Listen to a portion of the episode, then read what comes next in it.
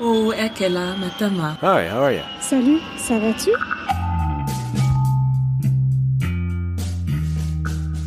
Bienvenue dans Ex-Expat, le podcast. Dans ce nouvel épisode, nous allons partir sur les routes de France pour tenter de redécouvrir ce qu'est être français après des années d'expatriation. Certains se sont lancés dans cette quête à vélo ou en camping-car, comme vous allez l'entendre. D'ailleurs, cet épisode est rendu possible grâce à nos sponsors Peugeot Open Europe et Citroën Europass. Moi, à chaque fois que je revenais en vacances en France, de l'étranger, j'avais envie de retrouver euh, mes copains, évidemment, partis aux quatre coins de l'Hexagone. Alors on m'a parlé de la réservation de véhicules neufs qu'ils proposent sur une période de 21 jours à 6 mois. Et à chaque fois, nous attendait une voiture neuve avec assurance, kilométrage illimité et sans franchise. On en a fait de jolis road trips en famille. Découvrez leurs services sur les liens peugeot-openeurope.com et citroën-europass.com. Douce France, Épisode 3, saison 2, Retrouver la France. Qu'elle nous manque ou pas, on rêve souvent des petites routes de France quand on vit à des centaines ou des milliers de kilomètres. Paysages, saveurs reviennent à notre mémoire, à nos sens. On rentre plein d'espoir de les voir, de les toucher, de les sentir pour de vrai, enfin. Et puis, la vie reprend le dessus les incompréhensions à la sécu, le CV atypique, le logement impossible à trouver parce qu'on n'a pas les bons papiers. On a l'impression quand même d'être un peu mal accueilli. Mais en fait, sait-on encore ce que c'est que d'être français? Sait-on ce qu'est la France? Ailleurs, on a été imprégné d'une toute autre culture, d'une toute autre langue, d'une toute autre façon de vivre pendant parfois un très long moment. Quand on partait de bon matin, quand on partait sur les chemins, à bicyclette. Rose et Hans ont voulu retrouver cette identité française en partant sur les routes de l'Hexagone à vélo. Après une expatriation de plusieurs années à Montréal, puis au Chili, pays dont est originaire Hans et qu'ils ont d'ailleurs visité à vélo pendant cinq mois, ils ont décidé d'aller écouter ce que la France a à dire, à offrir.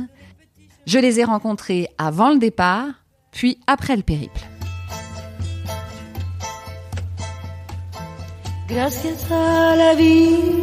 Moi, je suis partie à mes 19 ans faire mes études au Canada à Montréal.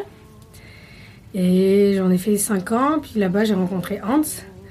Et ensemble, on a décidé de partir en fait découvrir bah, son pays. Lui, il vient du Chili. Hans, Alors moi je suis allé à Montréal pour faire une maîtrise en composition électroacoustique à l'université de Montréal. Moi, j'avais l'objectif de rester vivre à Montréal. Euh, ça me plaisait, l'idée me plaisait. Quand j'y suis allée, j'ai vraiment eu un coup de foudre.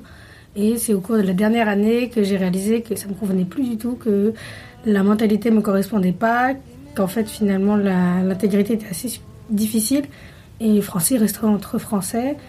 Et tous ces petits trucs-là me rendaient pénible. Puis la dernière année, euh, je veux pas trop euh, avancer dans mes projets, ça, ça avançait pas trop. Et je me suis dit qu'il fallait que je bouge. Et puis J'étais un peu perdu, je savais pas trop. toi, non, euh, toi aussi, finalement, il était dans le même état. Ouais, je voulais voyager, faire des trucs quoi. J'avais- J'étais un peu ennuyé de la vie à Montréal, les études, c'est ça quoi. donc là vous partez au Chili. Euh, bah avant on est, on est revenu ici en... chez tes parents en Belgique. Ouais, un petit temps de vacances et Un après temps on de est parti au Chili. on a acheté nos vélos pour faire notre voyage et partir au Chili. Gracias a la vida. Bon, on est arrivé au Chili, on a pris un avion, on est allé dans le nord. Du coup, on est parti euh, de Putre, à la frontière du Pérou. Et là, on est passé par les montagnes, dans l'altiplano, 5000 mètres d'altitude. Et on a continué, on a descendu jusqu'au sud, jusqu'à Puerto Williams, qui est le dernier euh, village en fait le plus austral. Et en arrivant là, vous avez fait quoi? On sait pas que c'est. On voulait se marier, mais on sait pas que c'est seulement. C'était euh, Symbolique. c'est comme une fin symbolique pour nous. Et de là, on avait un contact en Patagonie pour Hans, qui est prof de violon. Et là, on est remonté pour se retrouver comme dans la capitale, à Coyhaique, Vivre un peu, ouais. pour vivre un peu, essayer. Lui, il a trouvé du coup du travail. Ça a duré un mois et demi. Et après, on a, on a trouvé un autre emploi pour toi, toujours pour lui, qui était prof de violon, Hmm.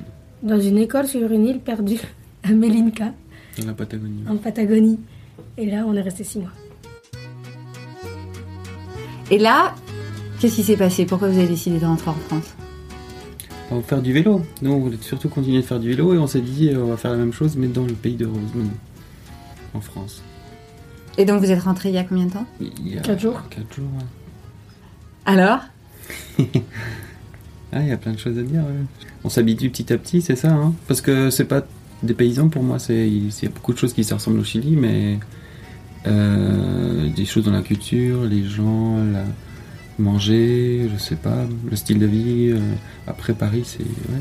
Est-ce est-ce que c'est difficile ce retour? Mais moi, j'avais quitté Paris, j'aimais pas. Et je reviens, mais j'ai l'idée de pas rester. On va, on veut pas vivre on veut à Paris, on veut vraiment vivre en rural ou dans une campagne quelque part d'autre qui va nous plaire, qui va nous. On veut essayer. On veut... On va essayer. Après, Paris, là, c'est rigolo. Je. Je sais pas si c'est l'âge, le temps, la maturité, je sais pas. Ou... Mais je trouve quand même que ça plus relax. Les personnes, en tout cas, que je rencontre, sont quand même plus accueillantes ou plus souriantes, plus rigolotes aussi, des fois. Avant, je sentais plus de frustration, etc. Les gens moins agréables, moins accueillants. Est-ce que tu as l'impression de rentrer dans ton pays? Bah, je suis chez moi, ouais.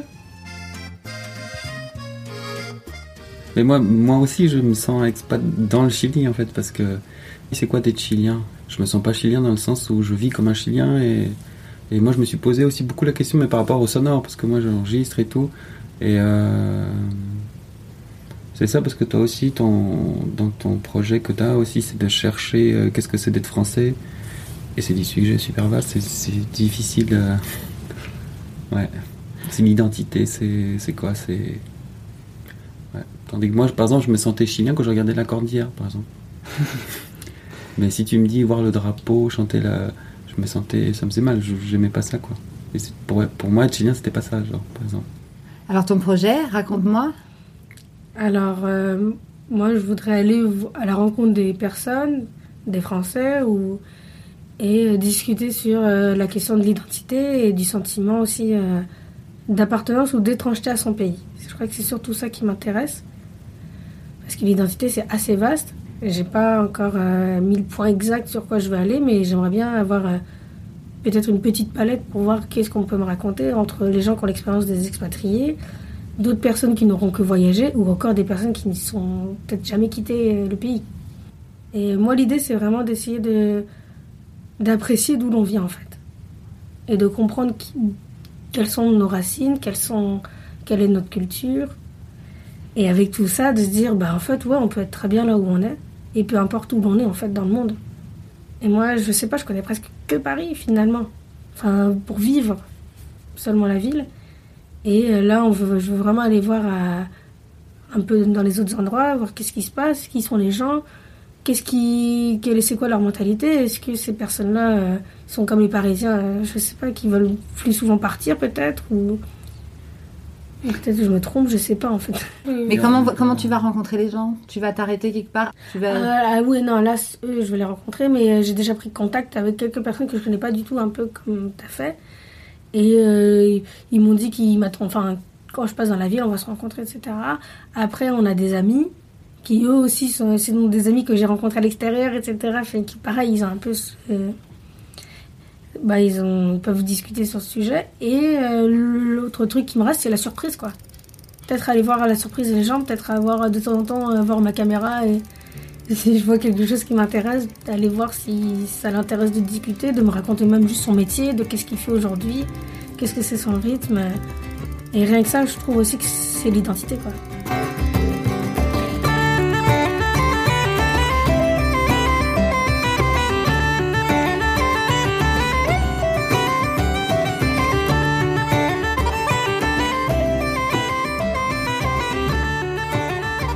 Ça y est, c'est le retour. Là, vous êtes rentré après cinq mois de ce voyage en vélo. Qu'est-ce qui s'est passé? Alors on est parti de Paris, puis on a fait un tour en passant par Dijon, Lyon, Grenoble, les Alpes, jusqu'à la Côte d'Azur. On a fait un petit bout de la Corse, on est remonté jusque par la Côte d'Azur, en allant de nouveau par les Pyrénées. Enfin, on n'y était pas encore allé. Euh, des Pyrénées, on est allé jusqu'au milieu, euh, au niveau de Toulouse, on a remonté jusqu'à Bordeaux. Et de là, Bordeaux, Nantes, la Bretagne, jusqu'à Brest. On a remonté toute la côte nord de la Bretagne. On a fait la, la Normandie, le nord. Et de là, on a fait un petit détour en Belgique pour aller voir mes sœurs. On est redescendu, on est retourné en France côté Strasbourg. De Strasbourg, on est redescendu et là, on est allé en Suisse pour aller voir où a grandi Hans, qui, était, qui a fait 10 ans là-bas. Et la, la fin du voyage a fini quand on a quitté Genève. On est allé sur un plateau entre Genève et Lyon, dans le Jura, qui s'appelle Hauteville. Et là, on a laissé nos vélos. Et, euh, et c'était un peu la fin officielle du voyage. T'as retrouvé une France que tu cherchais? Ou au contraire que t'as envie de quitter de nouveau? Dès le début, je me suis pas sentie euh, mal ou euh, mal de pays ou mal accueillie. À peu près partout, tout le monde était toujours sympathique, gentil, convivial et, et c'était autant dans le sud que dans le nord parce que finalement tout le monde nous dit ah non moi j'aime pas le nord, euh, ils sont froids, ah non j'aime pas le sud parce qu'ils sont hypocrites. Mais nous on, on voyait jamais ça quoi, on, a- on avait notre a priori, on, mais on était bien accueillis à chaque fois, on trouvait les gens sympathiques et on, re- on arrivait à recueillir le truc sympa de eux. Mhm. Puis après, c'était euh, sur le court terme à chaque fois, c'était pas euh, sur Oui. la. On n'y vit pas. On n'a pas vécu, on faisait qu'ils passaient à vélo et on, on interrogeait les gens surtout, euh, du coup, leur curiosité et leur sympathie. Et ça, c'est le bon côté du voyage à vélo qu'on apprécie énormément et qui nous fait qu'on qu'on part toujours avec nos bicyclettes. Et en France, ça marche bien. Les gens, ils adorent. hein. Ils adorent le vélo, ils adorent les petits voyageurs. euh. Alors qu'est-ce que ça veut dire pour l'ex-expat que tu es, puisque tu as vécu ailleurs Rose, euh, tu arrivais plutôt enthousiaste quand, tu- quand on s'est vu il y a cinq mois, mais tu appréhendais peut-être un petit peu quand même euh, de ce retour dans ce pays. À part cet accueil que tu as eu, est-ce que tu sens que tu es redevenue française là en quelques mois? Tu, Euh, cherchais, tu cherchais ton identité, rappelle-toi, c'était, c'était le but, non? Oui, oui, oui, mais je me sentais pas. euh, Non, à travers le voyage, en fait, on me demandait d'où je venais. Finalement, non, je me sentais pas spécialement française, mais je me sentais de là où j'étais à chaque moment, de chaque région. Car en, en plus, les, les Français, finalement, beaucoup de gens s'identifient à travers leur région et pas du tout à travers le pays. Ouais. Et euh, c'est agréable, et du coup, à chaque fois que j'allais dans une région, euh, finalement, je m'adaptais plus à la région qu'à ma nationalité, quoi. Ah oui, c'est ça. Mais est-ce que, est-ce que du coup, ça vous a donné envie de rester en France et de, de redevenir ou de devenir français? Bon, on a eu des, des coins qui nous plaisent vraiment et qui nous donnent envie de, oui, d'essayer. Mm. Et, euh, et aujourd'hui, là, après le voyage, euh, faut y aller, quoi. Parce qu'on est un peu hésitant entre euh, les Pyrénées, les Alpes, et puis euh, Ah, c'est plutôt la montagne quand même. peut-être, oui. Ah oui, non, la montagne, la, nature. Ouais, bien sûr. Et pour y faire quoi? Ma grand-mère était agricultrice, du coup, euh, euh, cette idée de, De revenir à la de terre. revenir à quoi. la terre, quoi. Ouais. Et euh, d'essayer avec tout ce qui est les moutons, les chèvres, des choses comme ça, un peu. Ouais. Mais on verra. Après, moi, de profession, je suis professeur de violon, donc euh, là, je, je prépare mon CV pour essayer d'envoyer ça dans des académies, dans des trucs, quoi. Et euh, Rose, bah, je sais pas, qu'est-ce que tu vas faire, toi, Rose? Euh, J'aimerais bien faire un café vélo. C'est Ah, quoi? Euh, bah, c'est un vélo qui fait du café. Pour aller à la rencontre des gens euh, sur mon vélo en leur servant un café, en leur proposant un service de réparation. Et, D'accord. Parce que c'est sûr que tu dois être un peu une experte du vélo. Mm. Et l'idée c'est- serait de démarrer comme ça, puis euh, de trouver euh, au fur et à mesure, euh, enfin, en se promenant, voir où, où ça fonctionne le mieux, où les gens ils sont le plus sympas, enfin où ils répondent au, au le plus à cette demande. Et euh, par rapport au coin où on vivrait, Ouais, voir où est-ce que je pourrais euh, éventuellement installer le local. Ouais. réellement et faire un espace social et culturel autour du vélo et en servant une petite restauration, un café. Est-ce que ça, tu, tu- tu te disais avant de partir, je pourrais le faire, ce petit café? Euh, non, j'y pensais pas trop. Alors euh, j'ai déjà pensé plein de fois à faire un café. Avant c'était plus autour du théâtre, à un moment donné autour de l'art, des arts plastiques. Et maintenant en fait c'est vraiment le vélo qui m'a dit euh, que je voulais faire ça autour du vélo. Oui, la conclusion, c'est que tu l'as retrouvé quelque part, un peu ton identité? Non, pas encore. Bah, pas encore, je pense pas. Je pense que j'aurais vraiment besoin de d'essayer une région, de vraiment connaître le monde, connaître la culture, connaître euh, qui ils sont eux réellement, pourquoi c'est comme ça, pourquoi il y a ces gens-là, et, et s'adapter, se faire accueillir et essayer. En tout cas, pour l'instant, pas de départ dans un autre pays. Bah non, parce que non. Parce qu'on veut rester ici et avoir justement ses racines et essayer quelque chose en fait. Eh ben bravo. Welcome back.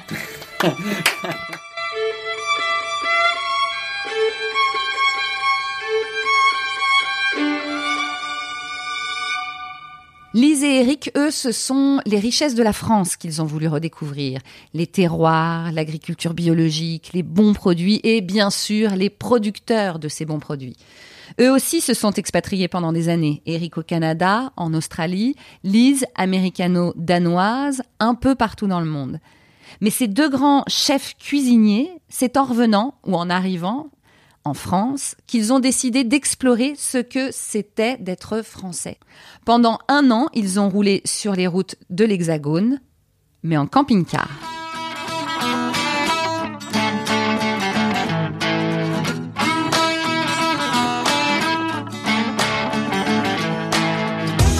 La première fois que je suis parti euh, travailler à l'étranger, donc c'était à Montréal. Et c'était euh, parce que ma ville était jumelée avec euh, la banlieue de Montréal et donc c'était une opportunité. J'adorais ce- cette, cette ville, j'adorais l'ambiance qu'il y avait là-bas et donc j'ai eu la, la chance de pouvoir y partir plusieurs fois avant.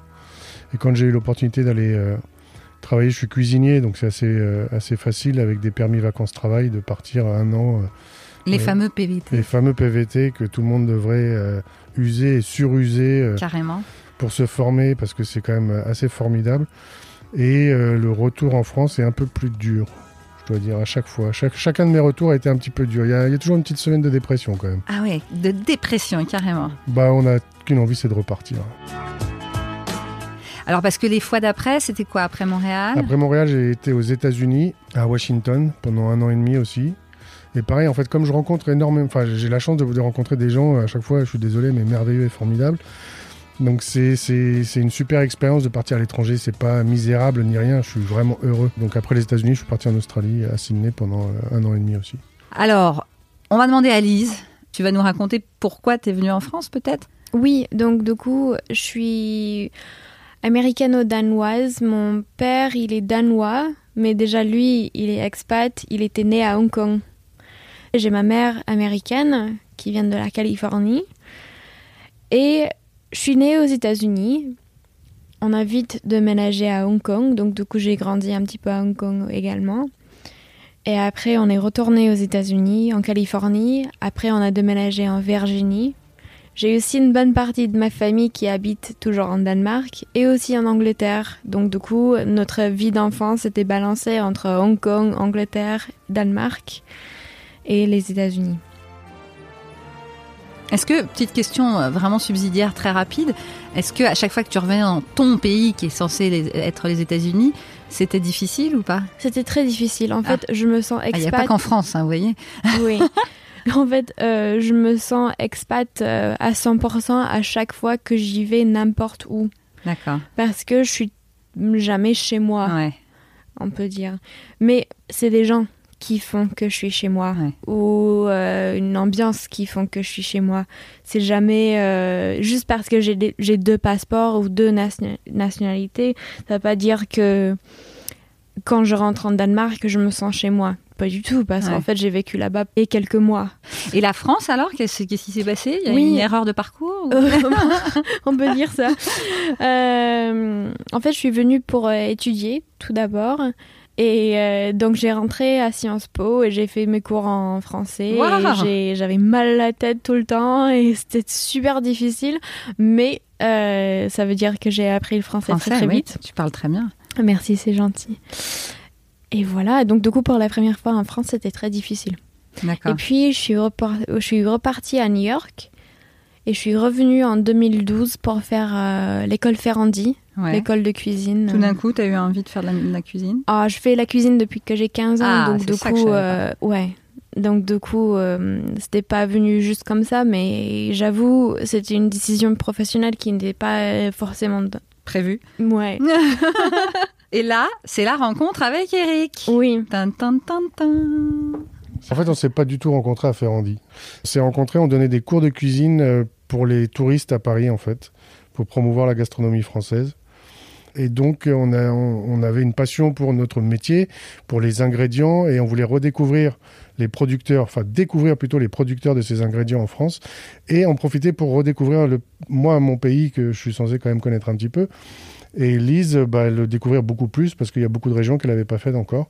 Et donc euh, voilà, on a décidé de tout laisser tomber et de s'acheter un petit camping-car, euh, un Peugeot J5, et de partir, euh, de partir sur les routes de France à la rencontre des producteurs. Et on a eu une chance énorme, c'est qu'on nous a ouvert les portes parce que quand vous avez quand même deux cuisiniers qui spawnent chez vous, vous êtes en train de travailler, vous êtes là, bon, qu'est-ce qu'ils veulent? C'est-à-dire, attendez, parce que moi, il faut que je comprenne. Mhm. C'est-à-dire que quand tu, tu, tu, pars avec ce camping-car, donc vous vous mettez d'accord, déjà, c'est assez incroyable euh, de tout lâcher du jour Et de jamais avoir vécu ensemble, et de jamais avoir vécu dans un camping-car, et on est parti comme ça. Bon, de toute façon, on jouait tout pour tout. Hein.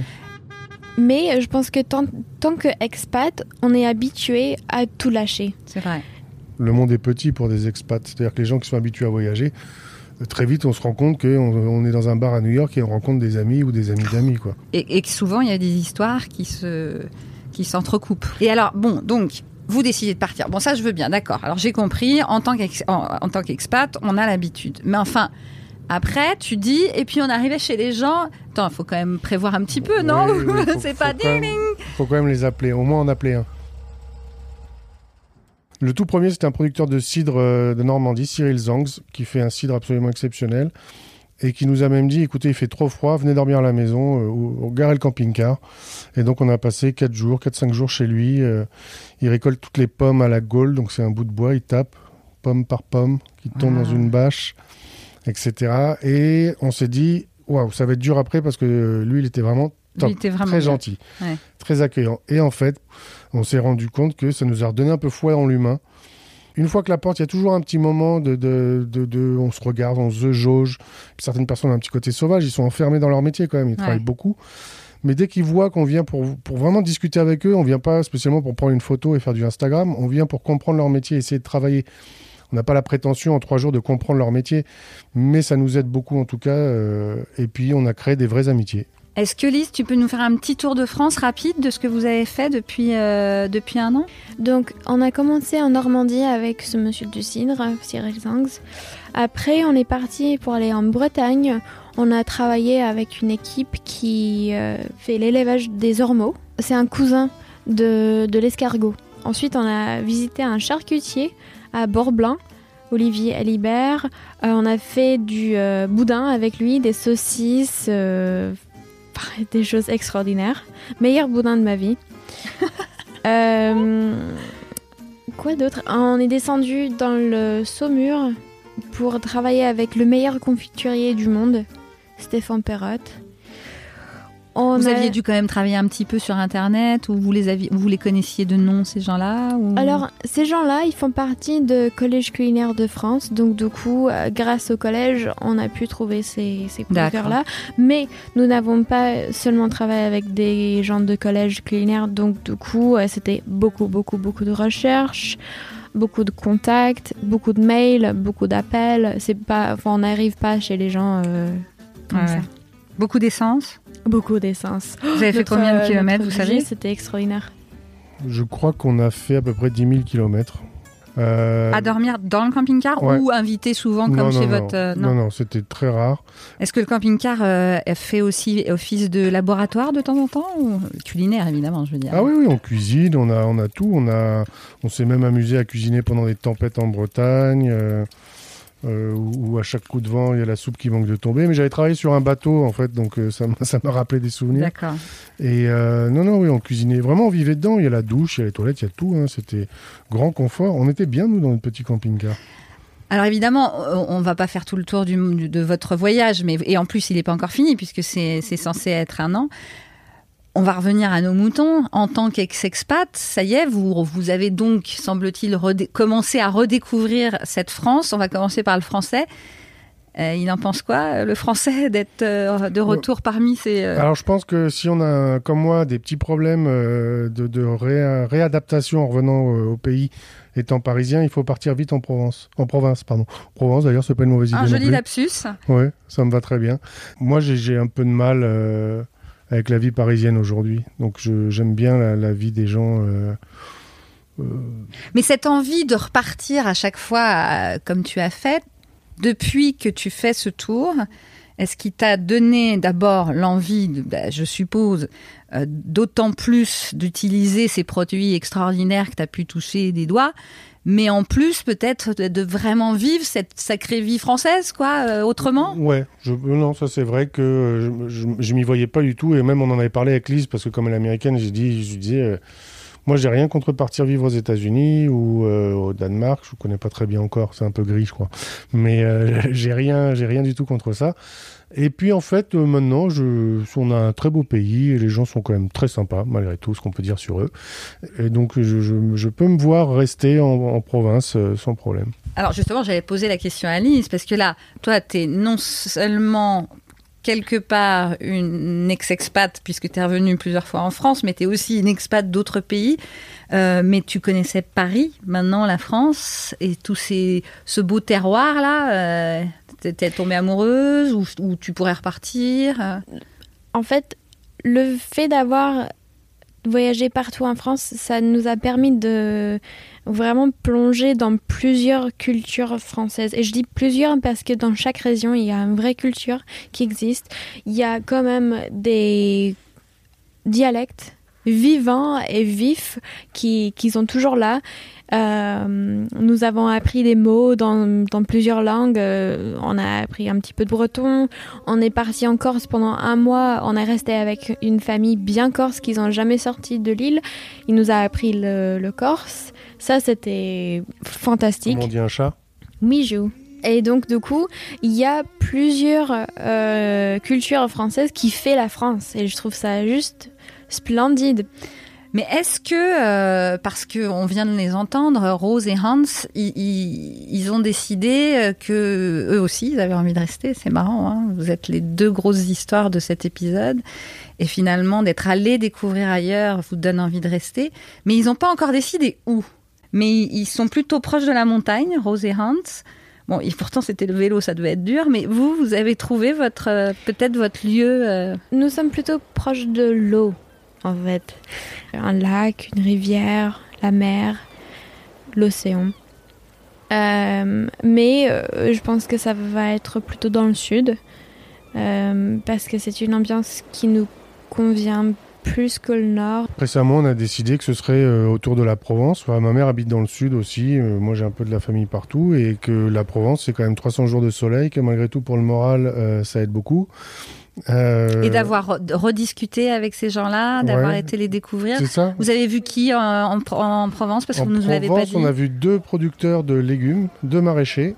Un qui, euh, qui travaille donc euh, avec des très beaux produits au-dessus de Fréjus.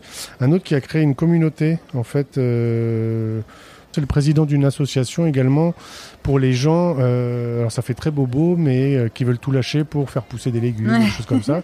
Et il dit, alors au lieu de se lancer comme ça du jour au lendemain, nous on a fait une association pour leur donner le goût, le contact, voir si ça leur plaît. Et donc c'est très malin et euh, il fait des super produits. C'est des gens qui travaillent avec des très très grands restaurants hein, en général, ou des ambassades, des choses comme ça. Et vous, c'est ce que vous allez faire? Oh, Ouais, un restaurant, ouais, possible. Notre but ultime, ce serait un lieu où euh, on a appelé ça un peu le, le camp. C'est pas très joli d'ailleurs. Euh... De camp, c'est beaucoup mieux en anglais. C'est ça, c'est le bon Je comprends.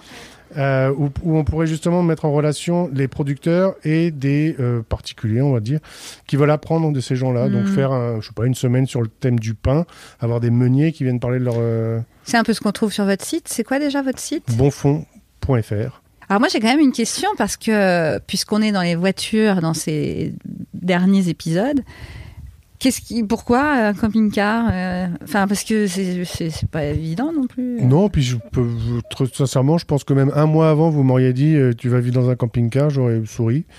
C'était vraiment pas mon truc. L'idée, c'était surtout de pas s'imposer. Euh, de pouvoir rester sur une, une, exploitation sans s'imposer, sans dire bon bah nous faut qu'on dorme. On pouvait pas se permettre d'aller à l'hôtel tout le temps ou d'aller au restaurant en permanence. Donc le camping-car en fait c'était idéal. J'ai des amis qui faisaient un peu ça en van et qui m'ont dit euh, Eric, t'es grand, vous allez passer un an dedans, H24, et il vous faut un truc un peu plus gros qu'un petit van. Euh. donc euh, voilà, et on a. vous l'avez acheté du coup Ouais, on l'a acheté, on voulait un vieux truc, nous on aime bien les. Et il a tenu le coup tout le temps? Ah, il tient le coup, il est incroyable, il démarre au quart de tour.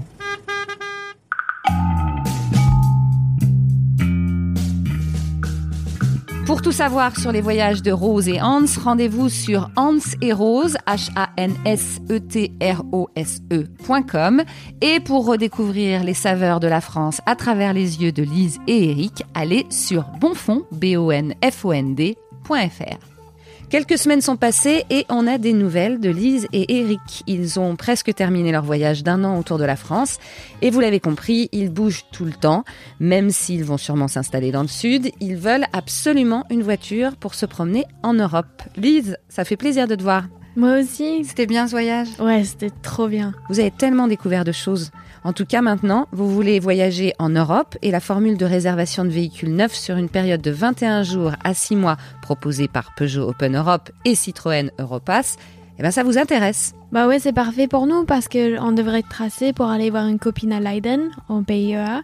Après, la sœur de Eric à Hambourg et après ma famille en Danemark, dans deux endroits différents. Donc c'est parfait, il n'y a pas de kilométrage. C'est une voiture neuve et ça sera un régal de conduire ça. Bon, bah, il suffit d'aller sur peugeot-openeurope.com et citroën-europass.com. Merci d'avoir écouté Ex-Expat, le podcast. Cet épisode a été réalisé par toute une équipe à l'image du podcast hein, international. Ma co-réalisatrice, Laurie Martinez, américaine, notre community manager, Catherine Amélie Meury, québécoise, notre directeur artistique et graphiste, Kunal Balou, mauricien, notre compositeur, Leandro Gufanti, argentin. Vous pouvez écouter tous les épisodes sur iTunes, SoundCloud, Spotify, Google Podcast et toutes les applications d'écoute, même les Android. Et bien sûr, si vous avez aimé, n'oubliez pas de nous mettre beaucoup d'étoiles sur iTunes et plein de likes sur les réseaux sociaux.